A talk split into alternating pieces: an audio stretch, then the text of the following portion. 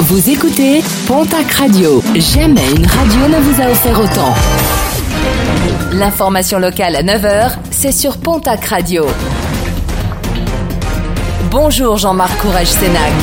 Bienvenue à vous toutes et vous tous. Une enquête pour tentative d'homicide ouverte par le parquet de Tarbes dans la nuit de samedi. Une maison située cité Roussel à Orléans a été la cible d'une fusillade. À moins de 35 balles tirées en direction de l'habitation. Fort heureusement, aucun blessé. Les résidents de l'habitation viennent tout juste d'investir les lieux. L'enquête devra permettre d'identifier le ou les auteurs de ces tirs et de déterminer les raisons de ce geste.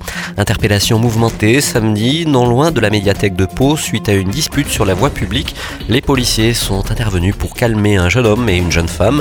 Un jeune homme qui détenait une petite quantité d'herbe de cannabis. Quant à la jeune femme, cette dernière s'est rebellée et n'a pas hésité à mordre un policier au poignet. Elle sera convoquée devant la justice en janvier prochain. Nouvel accident spectaculaire déploré hier en début de soirée sur la RN 134 entre Bidos et Gurminson. Une violente collision entre deux véhicules. Sous le choc, l'une des voitures s'est retrouvée propulsée à une cinquantaine de mètres et a fini sa course sur le toit. Deux personnes légèrement blessées ont été transportées vers l'hôpital d'Oloron. Aujourd'hui, c'est le 1er novembre et dès aujourd'hui, les équipements hivernaux seront obligatoires pour circuler dans plusieurs communes de la région. Des communes notamment situées en zone de montagne, en Haute-Garonne, Pyrénées-Atlantiques et Haute-Pyrénées, mais pas que.